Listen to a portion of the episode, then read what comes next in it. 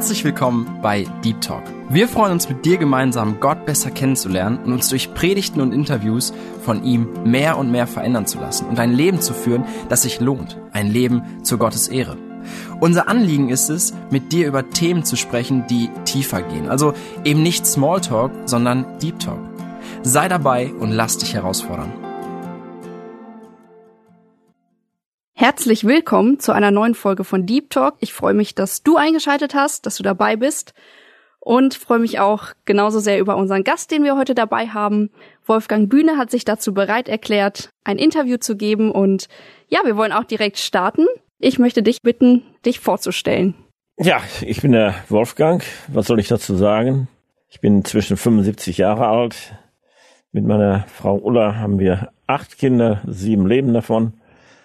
Eins ist sehr früh gestorben, kurz vor der Entbindung. Wohnen in Meinerzhagen im Sauerland, dort weit weg von allem Trubel.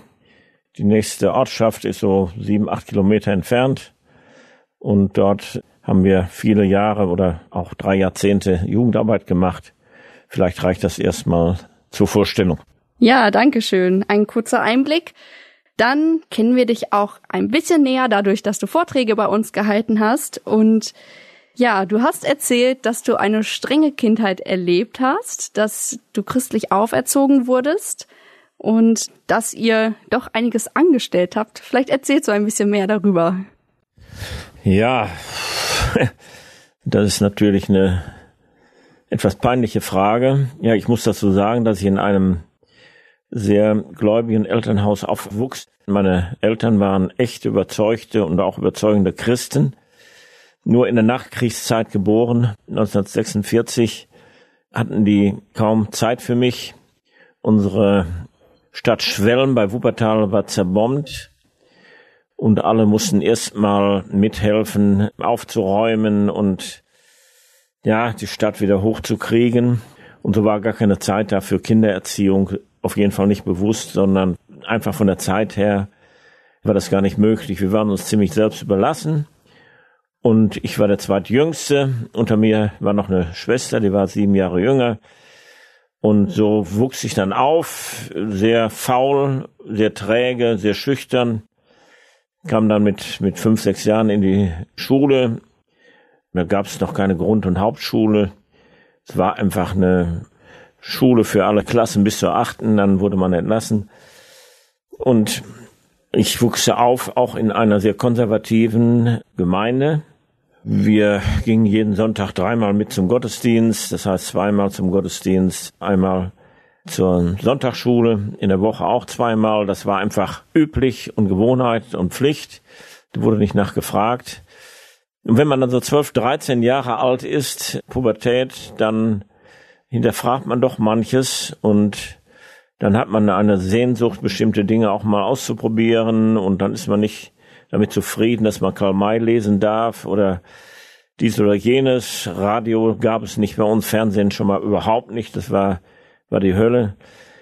Alles, was mir Spaß machte oder uns Spaß machten, durften wir nicht und das, was wir durften, das war so langweilig, das machte uns eben keinen Spaß und so hatte ich mich entschlossen, ein Doppelleben zu leben. Ich war zu feige, um offen auszubrechen und habe dann mit meinem älteren Bruder, der war wiederum sieben Jahre älter wie ich, sonntags immer in der Gemeinde, in der Versammlung, in der Woche auch, aber so abends ab 10 Uhr, wenn meine Eltern schlafen gingen, dann fing für uns der Tag an und dann haben wir all das gemacht, was unsere Eltern nicht ahnten und was auch kein anderer wissen durfte. Und ich habe dann auch sehr früh angefangen zu stehlen, weil ich kein Taschengeld bekam, um mir dann doch wenigstens so ein bisschen das eine oder andere anschaffen zu können, was ich meinte zum Leben zu brauchen. Und das war eine ganz üble Geschichte, die dann damit anfing, dass ich immer vor jedem Diebstahl gebetet habe, Herr, gib, dass ich nicht erwischt werde. Ich hatte keine Zweifel, dass es Gott gibt, aber ich hatte keine Beziehung zu ihm und habe dann auch abends brav gebetet, wenn ich geklaut hatte, Herr, vergib mir, dass ich gesündigt habe und habe dann gut geschlafen. Hat auch kein schlechtes Gewissen, ganz abgebrüht und abartig, wenn ich das heute sehe, wohin man kommen kann, wenn man nicht wirklich bewusst mit Gott lebt und das Gewissen abgehärtet wird. Ja, und so ging es dann los, dann abends in den Kneipen, Alkohol, obwohl mir das überhaupt nicht schmeckte. Aber irgendwie wollte ich dabei sein und naja, da gibt's viel zu erzählen, aber das wird zu lange dauern. Ja, sehr spannend. Vielleicht findet sich auch der ein oder andere wieder. Vielleicht hast du auch das Gefühl, ein Doppelleben zu führen, so wie Wolfgang jetzt berichtet hat. Deshalb bleib dran, umso spannender ist jetzt die Frage, wie kam der Durchbruch? Wann hat sich das geändert? Wann würdest du sagen, kam das, was du wusstest, in dein Herz? Ja, ich war, glaube ich, 14 Jahre alt. Da wurde ich dann von meinen Schwestern eingeladen. Ich sollte doch mal zu einer Freizeit in die Schweiz mitfahren. Das war eine Jungenfreizeit und die Teilnehmer kamen dann alle aus den Brüderversammlungen, zu denen wir gehörten. Und ich hatte überhaupt keinen Bock drauf. Das schien mir eine sehr langweilige Geschichte zu sein. Aber meine Schwester hat mich überredet. Die waren ganz begeistert davon. Und so bin ich dann zum ersten Mal mitgefahren in die Schweiz. Und das war dann doch eine ganz interessante Woche oder 14 Tage für mich. Besonders dadurch, dass da einer von den Predigern, das war ein Deutsch-Amerikaner, Walter Weise hieß der, kam sogar aus meiner Heimatstadt ursprünglich, ist dann ausgewandert in den USA, war inzwischen ein alter Mann mit viel Lebenserfahrung, ein Evangelist. Und dieser Mann, der strahlte eine Freude aus und eine Hingabe. Und das war das erste Mal, dass ich einen Menschen kennenlernte, auf den ich neidisch wurde und von dem ich spürte und merkte, der hat etwas, was mir total fehlt. Eine Freude am Herrn, also wenn der abends gesungen hat, es ist herrlich mit Jesus zu gehen, dann rollten ihm die Tränen über die Backen und man wusste einfach, das ist wirklich echt bei dem, das ist nicht gespielt. Jeden Abend wurden wir von ihm persönlich verabschiedet, eine gute Nacht gewünscht und diesen Mann, den habe ich sehr lieb gewonnen. Und ich habe mir im Geheimen gewünscht, doch auch mal irgendwie etwas von dem zu bekommen, was dieser Mann hatte. Das war also viel mehr, als was ich so mit meinen Freunden so nachts erlebte. Das war die erste Begegnung mit jemandem, der mich ins Fragen brachte. Die zweite war, ich war in der Lehre zum Drogisten in Wuppertal, musste morgens mit der Straßenbahn dahin fahren. Wenn es regnete, stellte ich mich unter in einem Buchladen an der Haltestelle. Und dieser Buchladen, das war kein christlicher Buchladen, hatte aber ein frommes Buch genau da, wo ich mich unterstellte. Das sah mich dann an. Und zwar viele Tage lang. Und zwar das Buch von Wilhelm Busch über seinen leiblichen Bruder Johannes Busch. Der war kurz vorher oder einige Jahre vorher heimgegangen gestorben, war ein bekannter Jugendevangelist, der mit 56 Jahren dann durch einen Autounfall an den Folgen gestorben ist. Und jetzt kam die Biografie über ihn heraus von Wilhelm Busch. Ich hatte keine Ahnung, wer Wilhelm Busch ist, auch nicht wer Johannes Busch ist. Ich kannte Wilhelm Busch nur von seinen Gedichten her und von, von den Necker-Brüdern und von seinen humorvollen Gedichten. Konnte mir also gar nichts darüber vorstellen, aber dieses Gesicht, das guckte mich jeden Morgen an wenn ich dort mich vor den Regen versteckte und mit den Tagen entwickelte sich sowas wie eine Beziehung, dass wir uns fast schon begrüßten morgens und mir wurde dieser Kopf immer interessanter, ein ernster Kopf. Und als meine Mutter mich fragte, immer, du hast in ein paar Wochen Geburtstag, hast du irgendeinen Wunsch, den wir dir erfüllen können? Dann habe ich ganz spontan gesagt, Mutter, schenk mir doch bitte dieses Buch da, Johannes Busch, von Wilhelm Busch. Ich möchte mal gerne wissen, was hinter diesem Kopf steckt, was für ein Leben. Irgendwie hatte mich das interessiert. Das hat meine Mutter dann sehr gerne getan. Und so lag dann auf meinem Tisch am Geburtstag dieses Buch. Und das habe ich dann angefangen zu lesen. Das hat mich nicht losgelassen, weil ich dann, und das ist einfach eine Wirkung Gottes gewesen, Gott hat dieses Buch benutzt, um mir die Augen zu öffnen für mein verlorenes Leben, aber vor allem auch für die Schönheit, ein Leben mit Gott zu führen. Und zwar wurde mir da ein Familienleben vorgestellt, auch ein Verhältnis unter leiblichen Brüdern, wie ich das gar nicht kannte und wie ich mir das auch nicht vorstellen konnte. Das war einfach so schön und so ergreifend für mich, so beneidenswert, dass die Folge war, dass ich mir alle Bücher, die Johannes Busch geschrieben hatte, das waren nicht so viele, Wilhelm Busch hatte schon mehr geschrieben, ist ja der bekannte Autor und Jugendpfarrer in Essen gewesen und leider alles mit geklautem Geld gekauft, aber dann verschlungen, gelesen. Und über dem Lesen sind mir dann die Augen geöffnet worden für das, was ich von klein auf gehört hatte, gewusst hatte, wer Jesus ist, was ein Opfer auf Golgatha bedeutet für mich. ich bin mir nicht zuerst meiner Schuld, meiner Sünden bewusst geworden, sondern zuerst mal ist mir die Liebe Gottes in Jesus Christus aufgeleuchtet durch Wilhelm Busch, durch Johannes Busch. Und dann entstand eine ganz große Liebe zum Wort Gottes. Ich hatte früher schon mal versucht, in der Bibel zu lesen, also es war mir dermaßen abartig oder langweilig. Ich konnte nicht verstehen, wie kann man Freude an dem Buch haben? Wie kann das einen überhaupt nur begeistern? Das, das, das war für mich unvorstellbar. Aber Gott hat dann eben diese Bücher gebraucht und später habe ich natürlich auch nicht mehr mit geklautem Geld diese Bücher gekauft. Und da entstand bei mir wirklich eine ganz tiefe Liebe zum Wort Gottes und zum Herrn. Und mir hat dann keiner gesagt, hör mal, du darfst nicht mehr trinken, darfst nicht mehr rauchen, du darfst nicht da und dahin gehen, sondern ich habe die Lust daran verloren. Das macht mir absolut keinen Spaß. Und wenn wir immer noch dann nachts um 12 Uhr zusammen saßen in irgendeiner Kneipe und gepokert haben und uns geprügelt haben. Da habe ich immer gedacht, was ist das hier ein langweiliger Laden? Könnte ich doch zu Hause sein auf meinem Zimmerchen und da in den Büchern und vor allem in der Bibel lesen. Und wenn ich unterwegs war in der Straßenbahn, ich hatte immer die Bibel bei mir, immer ein Buch bei mir, weil das jetzt mein Leben war. Ja, so könnte ich lange weiter erzählen, aber das würde zu lange dauern. Wow, schön, wie Gott auch an der Stelle mit deinem Leben Geschichte schreibt und ja, wie du auch für viele zum Segen wirst heute, dadurch, dass Jesus das Feuer in dir entfacht hat. Das freut mich sehr und das wünsche ich auch jedem Einzelnen, auch dir als Zuhörer, dass Gott immer mehr Raum in unserem Leben gewinnt, dass wir wirklich begeistert sind und auch Vorbilder, so wie du auch erzählt hast von dem Walter. Sehr schön, wenn man solche Vorbilder hat im Leben. Ja, wer Wolfgang ein bisschen besser kennt, der weiß auch, dass er dafür plädiert, dass man Bücher lesen soll. Das hat auch immer wieder sein Leben geprägt. Welche Bücher haben dich noch geprägt? Welche würdest du weiterempfehlen?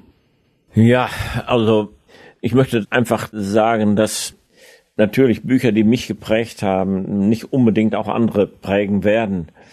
Das sind immer bestimmte Situationen, wo Gott dann auch oft ein Buch benutzt, um das Leben zu verändern.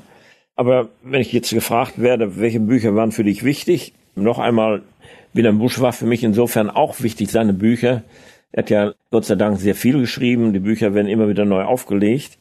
Und jetzt noch ein kleiner Ausflug. Ich war dann auch bei der Beerdigung von Wilhelm Busch dabei. Ich war inzwischen Zivi in Bethel bei Bielefeld in den von Bodelschwingschen Anstalten.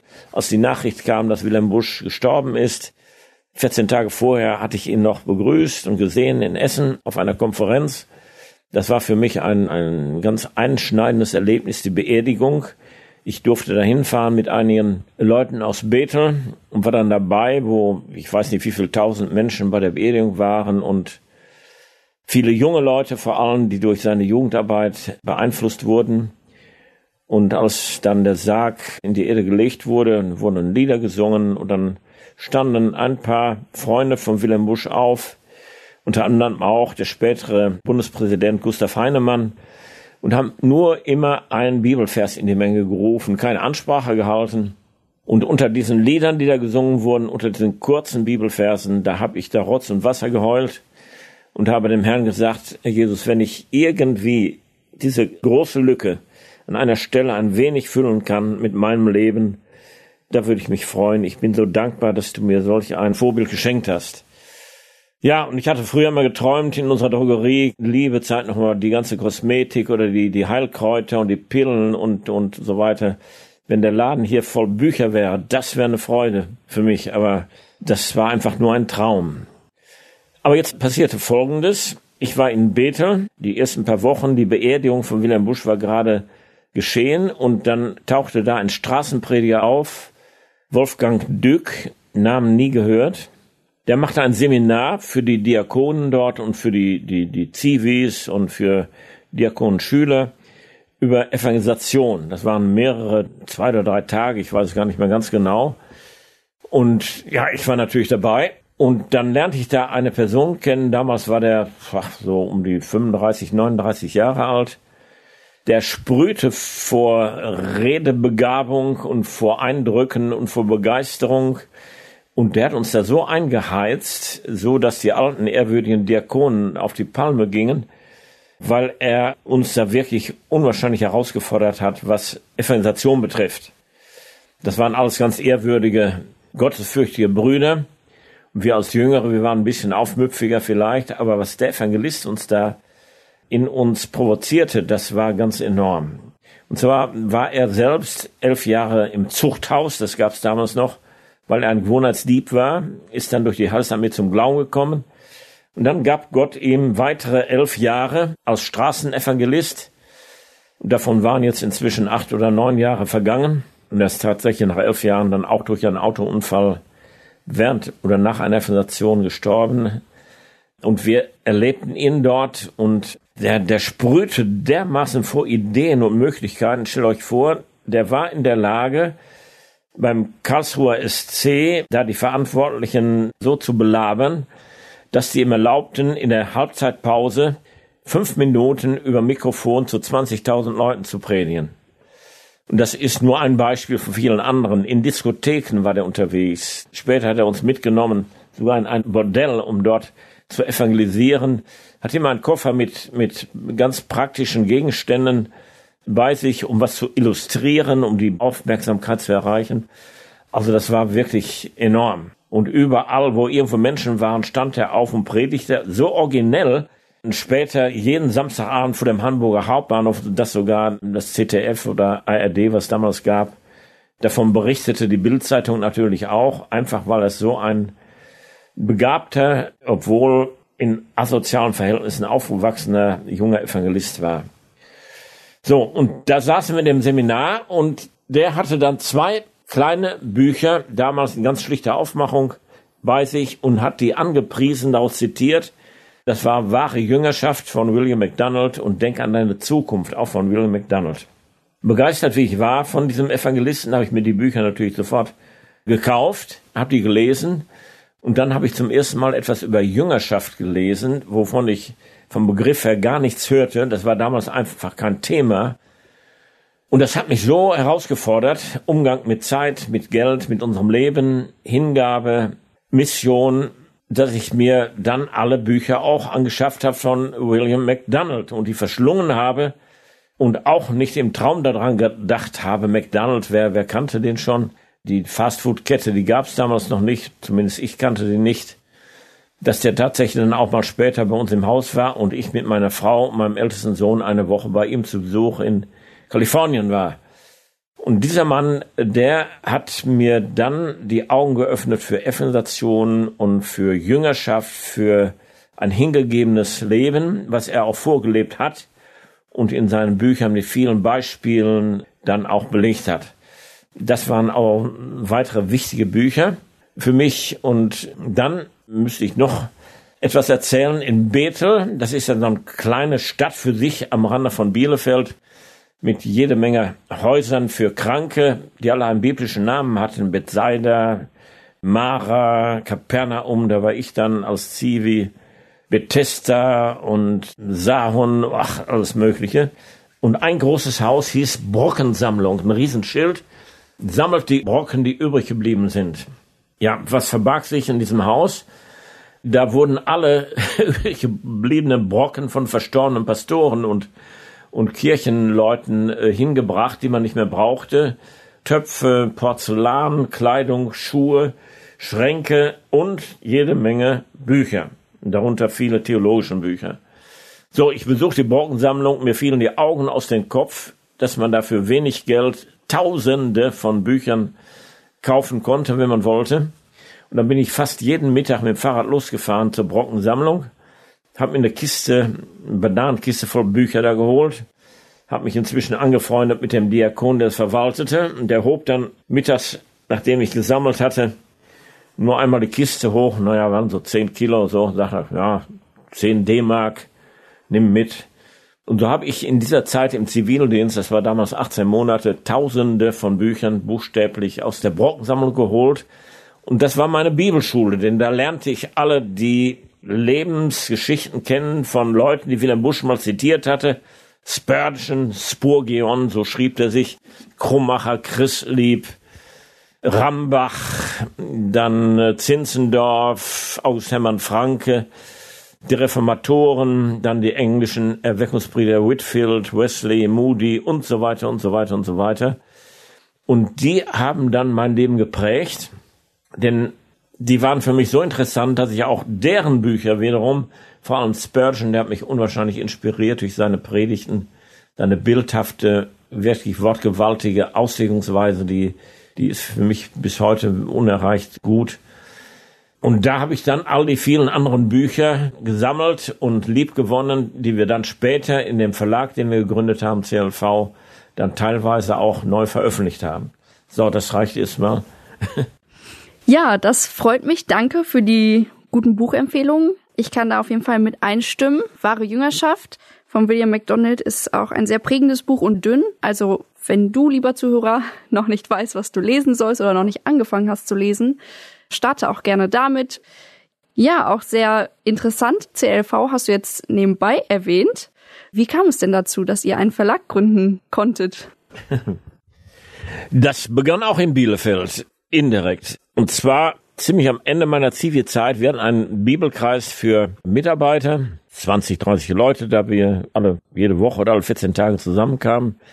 Da tauchte auf einmal mehrere Studenten, Theologiestudenten von der Theologischen Hochschule auf und sagten, hör mal, wir haben hier in so einem asozialen Gebiet, das durfte man damals noch sagen, mit Kinderstunden angefangen und wir wechseln die Fakultät nach Tübingen oder wohin auch immer.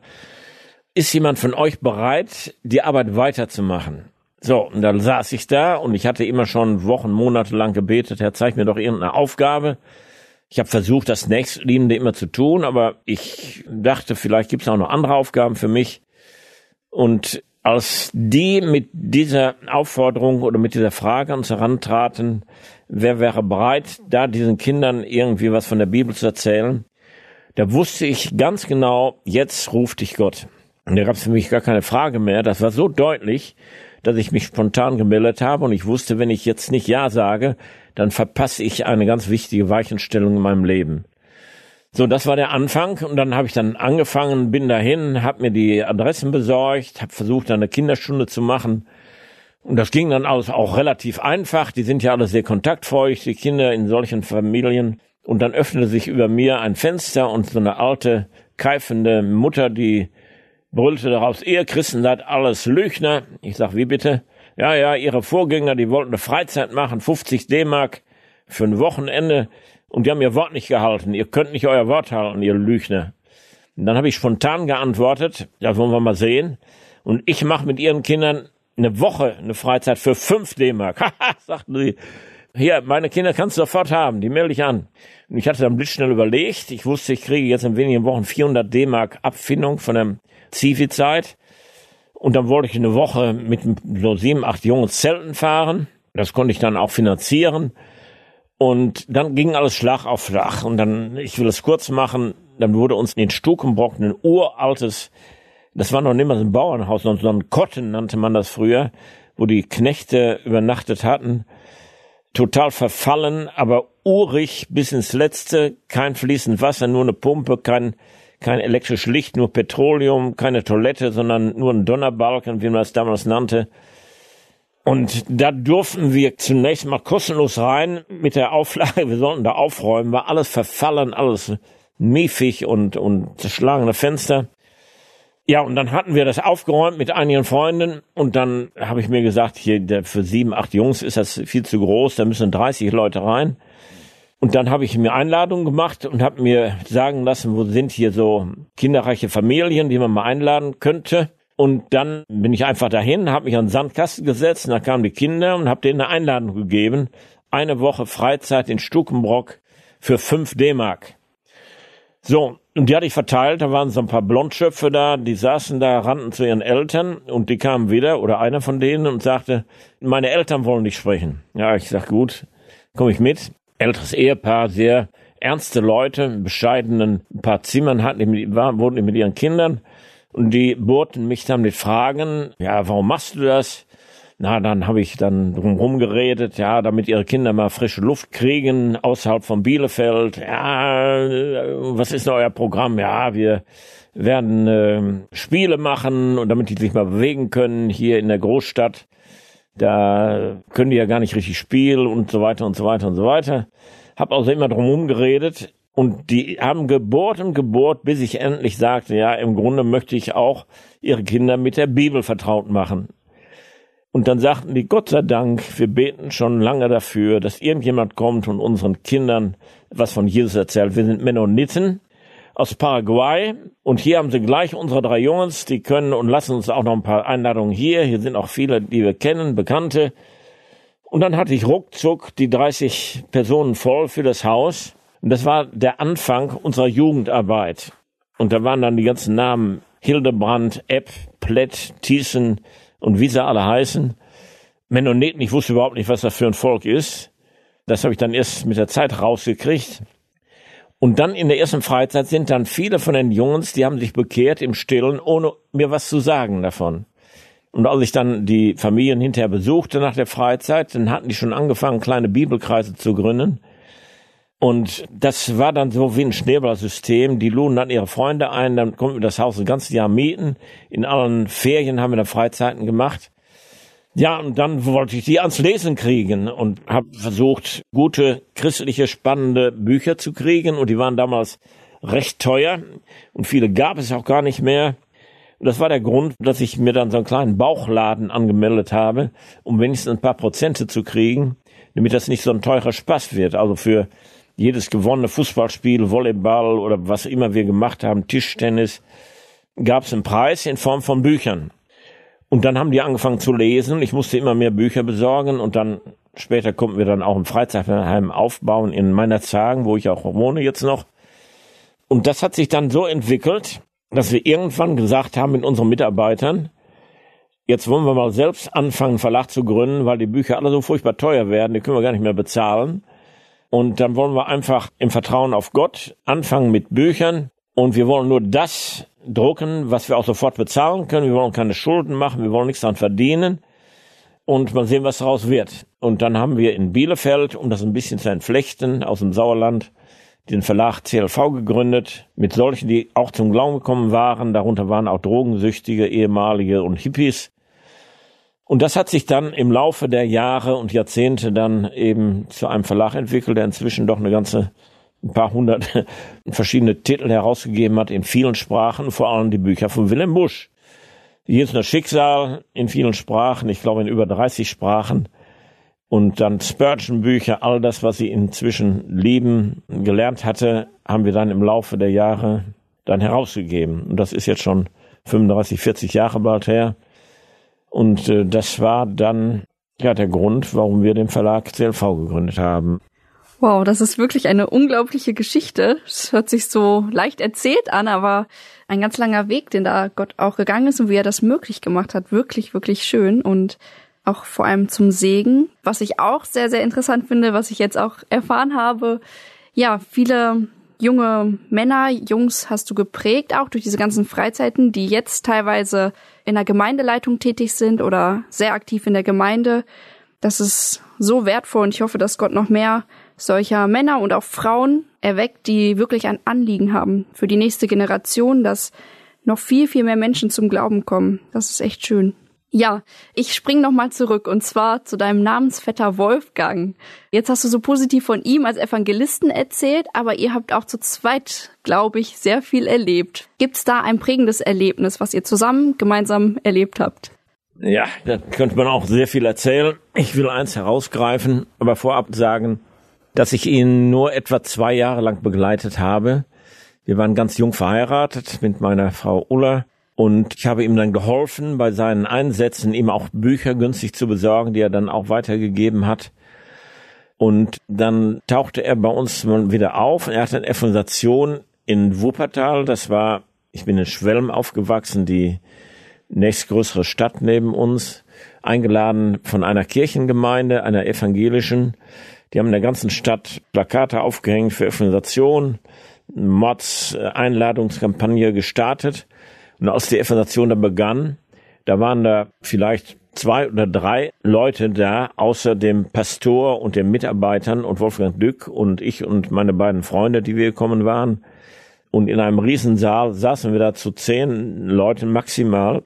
Und da platzte dem Wolfgang Dück der Kragen und hat dann gesagt, ja, hier brauche ich ja nicht zu evangelisieren, sondern ich werde euch mal was aus dem Alten Testament vorlesen. Dann hat der das Gericht gepredigt über eine Christenheit, die offensichtlich so viel Geld hat, hier im Wuppertal so viele Plakate aufhängt aber zu faul ist, Menschen einzuladen. Das ist eine Pleite für Evangelisation.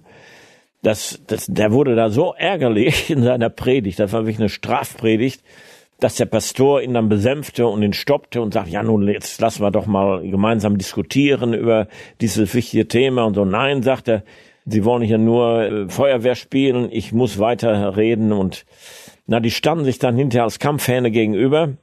Und der Pastor verbot ihm dann das Wort. Und dann packte der Dück seinen Koffer und sagte zu mir, zu meinen beiden Freunden, so, jetzt geht mal, folgt mir, ich zeige euch mal, wie evangelisiert wird. Und wir drei, naja, wir waren da alle so drei, vier, 25 Jahre alt. Wir zockelten dann hinter ihm her. Es war inzwischen abends spät, 10 Uhr geworden oder halb elf. Dann führt er uns nach Elberfeld, nähe von dem Hauptbahnhof. Und es wird immer dunkler, wo er uns hinführt. Komische, schummrige Gegend, aus ein bisschen beleuchtet mit Reklame. Und dann äh, sehen wir eine Aufschrift Müllenschütt. Das ist Wuppertaler Platt. Das heißt Müllkippe für scheinbar eine Kneipe. Uns wurde schon ein bisschen bange, mir und meinen Freunden. Und der Dück, der ging ganz forsch ran, der sagte uns schon, ja, er wäre die vorigen Tage auch schon hier gewesen und jetzt würde er mit uns mal evangelisieren. Dann machen wir die Tür auf und wir mit Zittern und Zagen folgen ihm. Und dann kommt uns schon ein Schwall von Stimmen entgegen und die sagen, ach, die Frommen kommen. Und wir, wir wussten gar nicht, wie uns passierte, dass wir so einen, so einen Empfang da bekamen. Und dann machte Dück etwas, was er immer machte. Der ging zum Spielautomaten für Schallplatten. Das gab es damals noch. Heute gibt es das gar nicht mehr. Da konnte man dann 20 oder 50 Pfennige reinschmeißen und irgendeinen Schlager wählen. Und der hat dann immer solche Schlager gewählt, die auch sehr bekannt waren, wo er anknüpfen konnte. Damals war zum Beispiel der Schlager von Bill Ramsey, der ist übrigens erst vor ein paar Monaten gestorben, der ist sehr alt geworden. Die Welt ist kaputt. Habt ihr wahrscheinlich noch nie gehört eine alte rauchige Stimme, die Welt, die ist kaputt, kaputt, kaputt. Ich habe eine Frage nur, wo ist denn die Müllabfuhr, wohin mit diesem Schutt? Das hat er dann gesungen in Variationen. So, und die Leute hörten da alle dazu, waren auch ein bisschen komische Leute, wie ich fand. Und äh, dann hat der Dirk fünf Minuten über die kaputte Welt gesprochen, über die Müllabfuhr Gottes, Golgatha, wo unser Müll entsorgt wurde durch Jesus und den Stellvertreter. Und dann sagt er uns anschließend, so, jetzt setzt euch mal alle an die Tische und dann redet mit den Leuten. Haben wir noch nie gemacht. Ich war noch nie in solch einer Hütte da gewesen, Müllkippe. Hinterher stellte sich raus, war ein Bordell. Mir, also, er setzte mich dann auch zu so einer, so einer jungen Dame mit so ein paar Männern um sie herum und ich kriegte kaum ein Wort raus und versuchte irgendwas zu sagen über den Sinn des Lebens und, und kam überhaupt nicht klar. Da klopfte mir einer von diesen leicht bekleideten Damen auf die Schulter und sagt, komm, Jungchen, erzähl mal, spuck mal aus. Naja, dann habe ich wieder so versucht und dann sagt sie, ja, komm, du, ich will dir mal was sagen. Kennst du auch die Lieder, die ich dir jetzt vorsinge? Und da sagen mir diese Prostituierte, wie sich rausstellte, dann evangelistische Lieder vor. Welcher ein Freund unser Jesus, kommt zu dem Heiland, komm noch heute und dergleichen mehr. Und ich sagte dann zu ihr, sag mal, wie, ich verstehe überhaupt nichts mehr. Wie kommst du hier zu diesem Geschäft und wie kommst du an diese frommen Lieder? Ja, sagte sie, ist ganz einfach. Sie ist, war eine Halbweise. Mutter hatte sie, glaube ich, ausgestoßen oder ich weiß gar nicht mehr warum. Auf jeden Fall kam sie dann auf die Straße und hatte auch einen Selbstmordversuch gemacht, kam dann in so eine Jugendanstalt, Erziehungsanstalt in Neukirchen-Flühen. Da gab es eine sehr gläubige Hausmutter Fröhlich, und dann hätte sie immer beim Spülen und Abtrocknen helfen müssen und die hat mit ihnen diese Lieder eingeübt. Und deswegen konnte die die ganzen evangelistischen Lieder. Ja, ich sag, wie, wie kommst du zu diesem Gewerbe hier? Naja, sagt sie, als ich dann 18 war, wurde ich entlassen und musste mich irgendwie durchbeißen und da kriegte ich keine andere Stelle als hier in diesem Müllenschütt, wo ich mein Geld verdiene. Ja, der Dück, der hat uns einfach gezeigt, wo und wie man evangelisiert auf ungewöhnliche Weise. Ich konnte es überhaupt nicht nachmachen, wie der es machte. Aber der hat mir auf jeden Fall so die Augen geöffnet und äh, gezeigt, wie man eben auch mit Literatur, aber auch eben mit Straßenpredigt und so weiter Menschen erreichen kann. Auf alle mögliche Weise. Ja, und aus der Stab rief mich seine Frau an. Er war von einer Evangelisation zurückgekommen und sein Fahrer nachts um 12 Uhr war das, glaube ich, ist dann unter einen stehenden, unbeleuchteten LKW gefahren. Beides war tot. Ein paar Stunden später ruft mich die Frau an. Hier, der Mann ist gestorben, heimgegangen.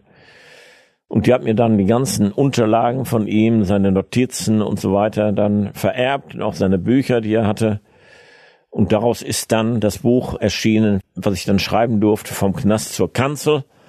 Das ist in vielen, vielen Auflagen erschienen. Im Moment gibt es das nicht mehr. Es wird nicht wieder aufgelegt.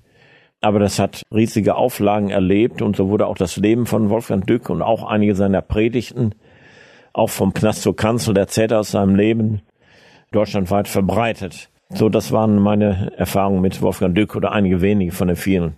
Sehr, sehr spannend. Freut mich sehr, dieser Bericht. Das ist sehr bewegend und auch ungewöhnlich und sehr schön, wenn man Vorbilder hat, die auch in dieser Art und Weise predigen können, evangelisieren und ja, jeder hat aber auch eine andere Weise. Ich denke mal, du hast auch deinen besonderen Stil und viele sind auch durch dich zum Glauben gekommen. Und Gott schreibt einfach mit jedem einzelnen Geschichte. Du hast schon erwähnt, dass du auch ein Buch geschrieben hast. Du hast nicht nur das eine geschrieben.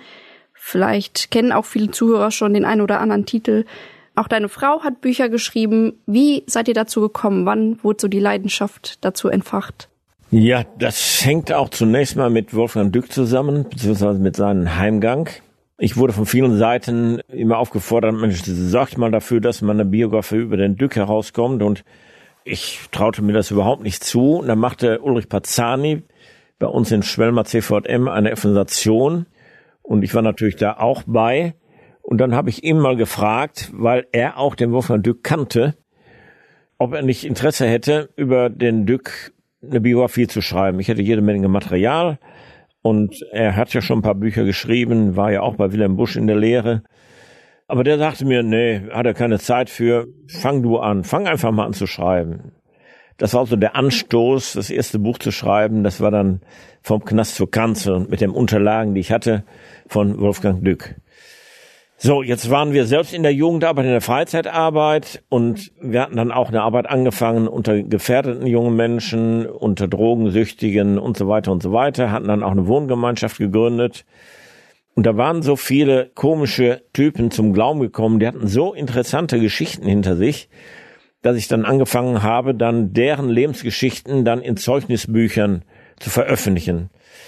Fessel der Freien war das erste, dann Ruhe der Rastlosen, dann zum Dasein verflucht, das Glück der Verlorenen, ich weiß nicht, wie die anderen Bücher auch noch hießen. Es waren meist immer vier, fünf Zeugnisse, vor allem von jungen Männern, aber auch teilweise von Mädchen oder Frauen, die inzwischen zum Glauben gekommen waren, die eine sehr spannende Geschichte hatten.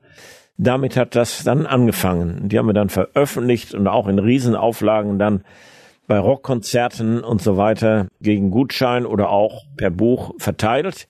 Und die haben dann auch sehr viele Auflagen erlebt, weil sie eben verschenkt wurden oder zu ganz günstigen Preisen angeboten wurden.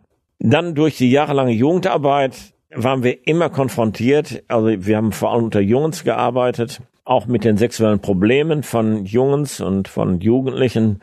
Und dann fühlte ich mich genötigt oder auch vom Herrn gedrängt, ein Buch zu schreiben, sich selbst lieben, Fragezeichen, später unter dem Titel Kann der Liebe Sünde sein, etwas erweitert, um gerade auch Antworten und auch Hilfen, auch Ermutigung zu einem sauberen, reinen Leben zu geben. Damals war das Thema Selbstliebe, wurde auch in christlichen Kreisen sehr, sehr viel darüber gepredigt und geschrieben, dass man sich selbst lieben soll. Und das war ja nun das Gegenteil von Jüngerschaft, von Selbsthingabe, von Selbstaufgabe, Selbstverleugnung. Das war dann ein weiterer Grund, dieses Thema mal per Buch zu behandeln. Und dazu kam dann noch etwas, dass die äh, charismatische Bewegung in Deutschland einen großen Aufschwung erlebte damals durch bestimmte Children of God, die Hippie-Bewegung, wo viele zum Glauben kamen, wie es schien.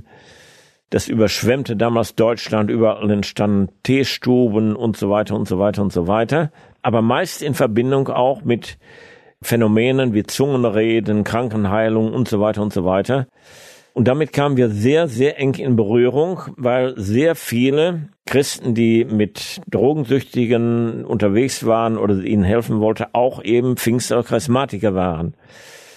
Und dann wurden wir mit Fragen plötzlich konfrontiert, auf die wir keine Antworten hatten. Da musste ich mich hineinknien, um dann auch mitreden zu können und helfen zu können. Und dann gab es eine riesige Aktion in Deutschland. Äh, das Berliner Olympiastadion sollte gemietet werden. Und dann sollte die größte Erweckung in Europa beginnen, dort im Olympiastadion Berlin.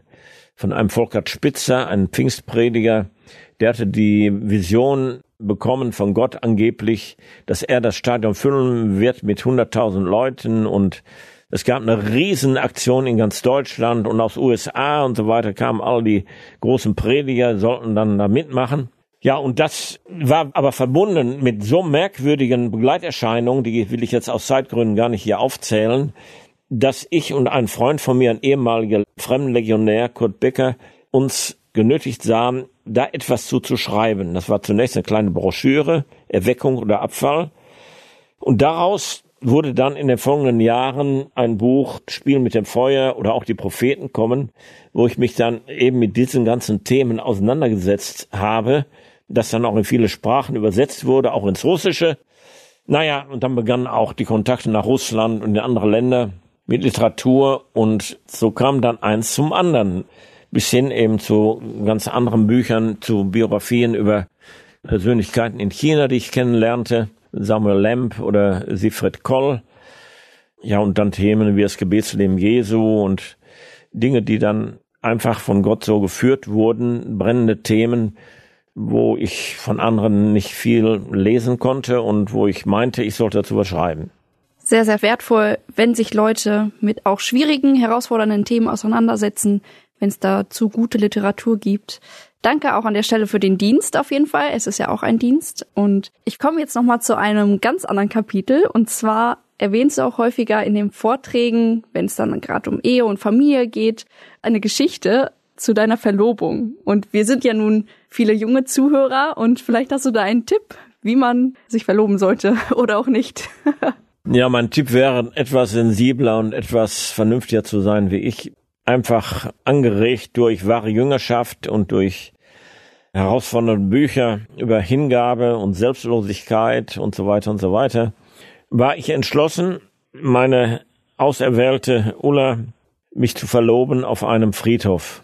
Naja, die ganze Vorgeschichte, wir hatten uns kennengelernt durch Briefe und wir haben uns per Brief einander versprochen. Ich hatte sie bis dahin noch nicht unter vier Augen mal sprechen können. Wir haben uns auch gar nicht am Telefon mal abgesprochen.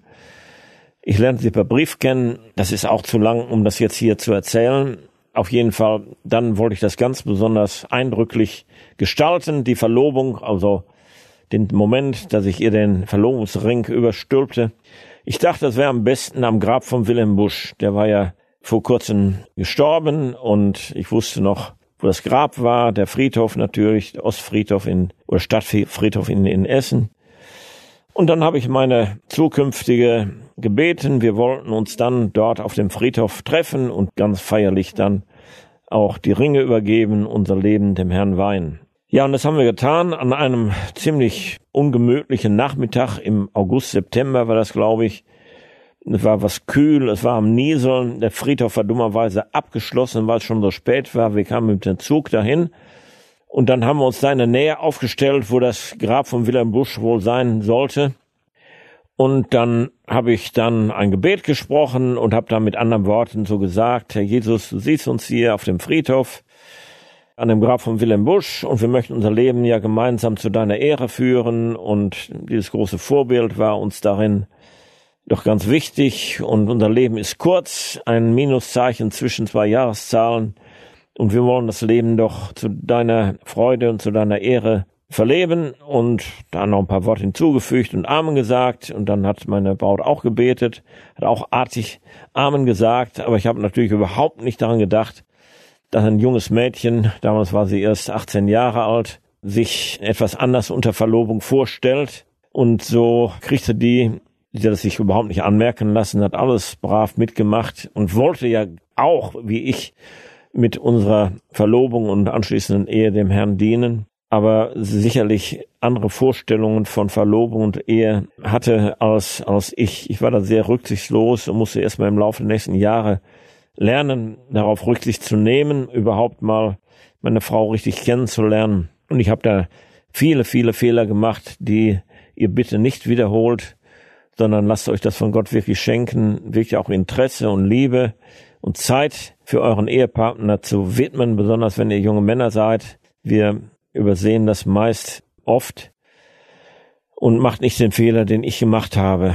Ja, meine Frau hat das durchgehalten bis heute und war mir eine große Hilfe, auch ein großes Vorbild, aber ich habe mich oft und lange schuldig gemacht, indem ich mir einfach zu wenig Zeit genommen habe, um wirklich für sie da zu sein, um ihr auch Freude zu machen, auf ihre Wünsche und auf ihre Sehnsüchte einzugehen. Da bin ich wirklich leider kein Vorbild gewesen. Danke, dass du so authentisch auch von Fehlern berichtest. Das habe ich auch die Tage noch gehört, dass es wahrscheinlich eine sehr große Stärke von dir ist, Fehler auch zuzugeben und das auch zu korrigieren. Ja, das ist sehr vorbildlich. Hoffe, dass wir uns jeder da auch eine Scheibe abschneiden. Ist natürlich auch eine amüsante Geschichte, denke ich, für die Zuhörer und dennoch, dass man auch was da lernen kann. Ja, dann mache ich es auch gerne so, wenn ich Interviewpartner einlade, frage ich auch die Jugend oder Freunde, was ich denn so fragen soll. Und diesmal kam die Frage dabei heraus, du bist ja schon etwas älter, wie hältst du dich fit? ja, wie halte ich mich fit? Ja, ich habe mein Leben lang gerne Fußball gespielt. Leider geht das seit einigen Jahren nicht mehr, dass ich nur noch im Tor stehen kann, wenn wir unseren Familienurlaub machen. Und auch auf den Freizeiten dann äh, leider nicht mehr aktiv im Mittelfeld die Bälle verteile. Volleyball spiele ich sehr gerne, sehr gerne Tischtennis. Da braucht man ja die Knie nicht so sehr, sondern mehr Beweglichkeit in den Armen und Reflexe. Das mache ich sehr gerne. Und ich versuche auch durch Fahrradfahren und durch Spaziergänge und durch Joggen mich fit zu halten. Vor allem auch dadurch, dass ich relativ wenig esse. Nur wenn ich hier in Detmold bin zu Gast, da werde ich dann dermaßen vollgestopft und verwöhnt. Ich muss immer vorher schon eine Entwarnung geben, weil ich alle die guten Ehefrauen warnen muss. Macht nicht so ein tolles Essen, weil ich auch gar nicht viel esse und abends gar nichts eigentlich.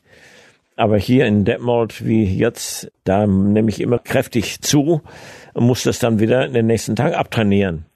Also ich versuche wirklich vernünftig zu essen, nicht zu viel, mich viel zu bewegen, wenn es eben geht. Durch Sport, damit ich auch einen klaren Kopf habe und auch vernünftig denken kann. Ich glaube, dass je älter man wird, das ganz wichtig ist, dass man wirklich ausgewogen ist, aber auch lebt und auch den Körper nicht vernachlässigt, schwimmen und so weiter, ist für mich auch wichtig, dass man dann auch sich wieder konzentrieren kann. Schön, wie du uns einfach mit hineingenommen hast für diesen Teil des Lebens. Und eine letzte Frage hätte ich dann noch. Und zwar, gibt es ein Lieblingslied, das du hast? Oder ein Lied, das dich besonders prägt oder vom Text oder auch Melodie anspricht? Oh, ja, das ist natürlich eine Frage. Ich habe viele Lieblingslieder, kommen auch immer einige dazu. Ein Lied, was ich sehr gerne singe, allerdings mit einem etwas schlechten Gewissen. Ich liebe nur Jesus, nur ihn allein, weil die Welt nichts bieten kann. Ich wünschte, ich könnte das aufrichtig immer singen. Dann ein anderes Lied in letzter Zeit. Ich habe gewählt, habe einmal mich entschieden, meinem Herrn die Treue zu halten und so weiter. Ein ganz ergreifendes Lied, schönes Lied, ist noch nicht so sehr alt. Aber auch ganz alte Lieder, die ich sehr gerne singe aus der Reformationszeit oder Paul Gerhardt oder auch aus dem Pietismus, die Lieder von Zinzendorf oder auch von August Hermann Franke. Auf Gott zu vertrauen. Da gibt's eine Menge Lieder, die ich sehr, sehr gerne singe und ich bedauere sehr, dass häufig die neuen Lieder A, wenig kunstvoll sind und oft auch banal, so dass man zigmal Sätze wiederholt, die für sich genommen sehr anspruchsvoll sind. Wir waren vorgestern auf dem Yumiko hier in Detmold und dann wurde dann zigmal wiederholt, ich liebe dich, ich liebe dich, ich liebe dich. Man meint natürlich Jesus damit. Aber ich denke, wenn man Lieder singt, da sollte man etwas mehr Intelligenz haben und mehr Worte und auch mehr Bescheidenheit, um ehrlich zu sein und Gebete zu sprechen, die wirklich Inhalt haben. Und das bedauere ich an der modernen Musikszene sehr, dass es sehr, sehr flach geworden ist und auch wenig kunstvoll. Einige der ganz wenigen guten Texter, das sind Townend und, und die Gettys und in deutscher Sprache Manfred Siebel und so weiter, so dass ich auch gerne auf ältere Lieder zurückgreife. Ja, auch dieser Einblick ist sicherlich für viele ein guter Denkanstoß. Ich muss sagen, dass bei dem Lied Ich liebe nur Jesus auch bei mir der Funke total übergesprungen ist, als ich es vor ein paar Jahren kennengelernt habe. Es gefällt mir richtig gut, aber wie du auch schon sagtest, ist es tatsächlich herausfordernd, es auch so zu meinen, wie man es singt. Ja, und an dieser Stelle möchte ich auch schon abrunden. Vielen, vielen Dank, dass du da warst, für die Zeit, die du dir genommen hast und ja, für die ermutigenden, aber auch herausfordernden Worte und auch einfach für den Einblick in dein Leben. Wir sind sehr froh und dankbar, möchten auch Segen weitergeben, liebe Zuhörer. Ihr dürft auch gerne für Wolfgang beten, auch für seine Familie, für seine Frau, die derzeit krank ist, der es nicht gut geht und ja, da haben wir das Vorrecht, es an den größten Gott abzugeben, an den einzigen Gott, den einzig wahren. Ja, ich möchte hiermit auch die Sendung schließen. Wir hatten heute Wolfgang Bühne zu Gast. Mein Name ist Tina. Ich möchte dich hiermit verabschieden, dir den Segen Gottes wünschen. Bis zum nächsten Mal.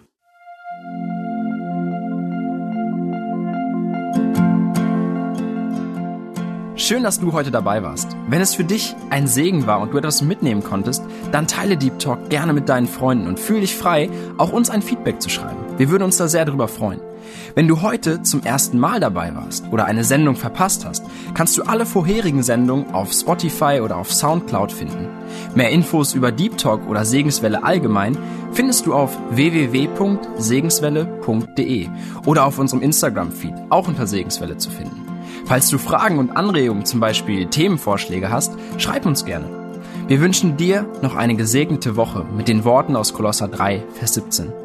Und was immer ihr tut, in Wort oder Werk, das tut alles im Namen des Herrn Jesus und dankt Gott dem Vater durch ihn.